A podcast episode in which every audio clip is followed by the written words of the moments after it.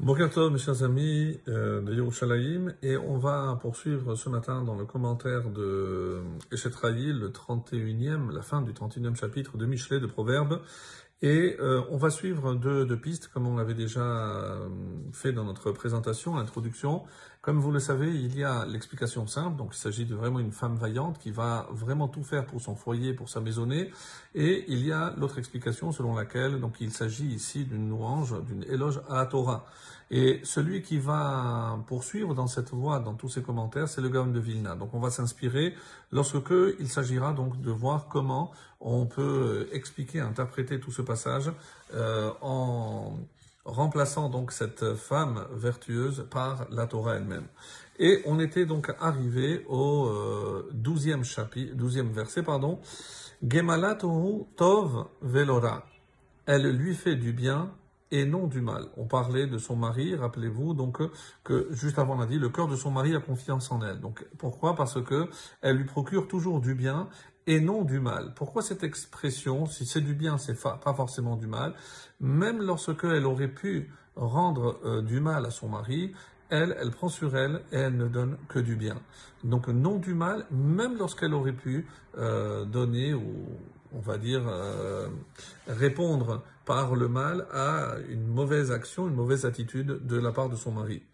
Kol yeme tous les jours de sa vie. Donc voilà en quoi consiste une femme vertueuse. Donc elle rendra toujours le bien pour le bien et même le mal, elle le rendra en bien parce que elle, ne fait que du bien et jamais de mal. Alors ça c'est l'explication, on va dire, d'après le sens simple. Et lorsqu'on regarde le Gaon de Vilna, comment il va interpréter Il nous dit que comme on le sait, la, Torah a cette particularité, cette vertu de protéger, magna ou matzla. Donc elle protège et elle sauve. Et c'est pour ça que on dit ici gemalat tov shehen mitzvot.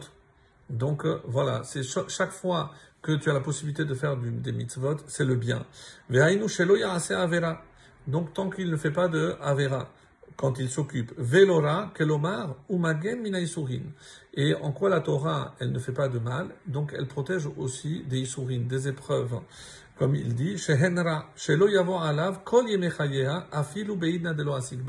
C'est-à-dire la force de la Torah, c'est que tant que je fais les mitzvot, donc la Torah, elle me protège, même les moments où je ne m'occupe pas euh, concrètement de la Torah, mais parce que pour moi c'est une priorité, même au moment où je n'étudie pas, où je pratique pas, elle continue à me protéger en, bien contre euh, des mauvaises choses qui peuvent arriver et des issourines, comme on, l'a dit.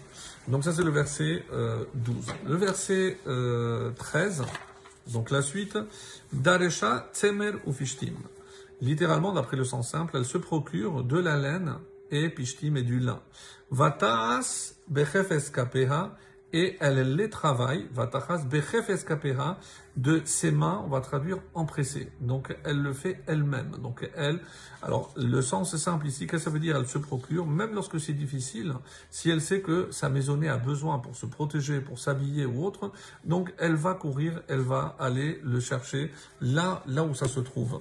Alors par rapport donc à euh, l'explication, donc et euh, il y a une très belle explication aussi euh, euh, que je voulais dire juste par rapport à ce qui a précédé. C'est l'auteur du Homer Hashikha, le Homer de l'oubli. Comme ça, et il donne une, explication très belle.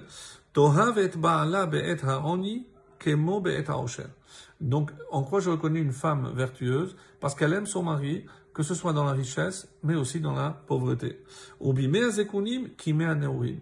Et dans la vieillesse comme dans la jeunesse. Donc c'est une allusion, je trouvais que c'était une très belle image. Donc euh, l'amour inconditionnel de la femme à l'égard de son mari, qui n'est pas évidemment conditionné ni par euh, la situation financière, ni par l'état du mari, que ce soit en la jeunesse ou la vieillesse.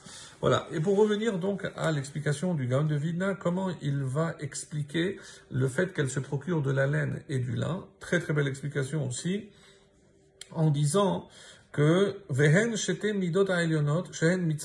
mitzvot Donc, dans le fait qu'on parle de laine et de lin, comme vous le savez, on n'a pas le droit de les mélanger. Donc euh, les deux représentent les mitzvot positives et les mitzvot négatives. Et c'est pour ça qu'on dit Vatas bechefeskaya bishte kapeha. Et elle doit le faire avec ses deux, on a dit ses deux mains. Donc kapeha, ses deux mains. À quoi ça fait allusion? C'est une allusion au Kohen qui, comme vous le savez, revêtait le lin et la laine pour servir dans le temple. Vehen sod. Et c'est pour ça que c'est une allusion aussi à la mitzvah de tzitzit. Donc ici, on voit que la Torah, ce qu'elle nous encourage à faire, bien sûr, c'est respecter les commandements positifs et les commandements négatifs, mais d'une manière en sachant que comme cette femme vaillante dans sa maison, elle est comparée un petit peu au Kohen Gadol. Donc tout ce qu'elle fait avec ses deux mains, c'est comme les Kohanim qui s'occupaient dans le Beth Amikdash. Qu'on soit zoré, qu'on ait le mérite, en vous souhaitant une excellente journée.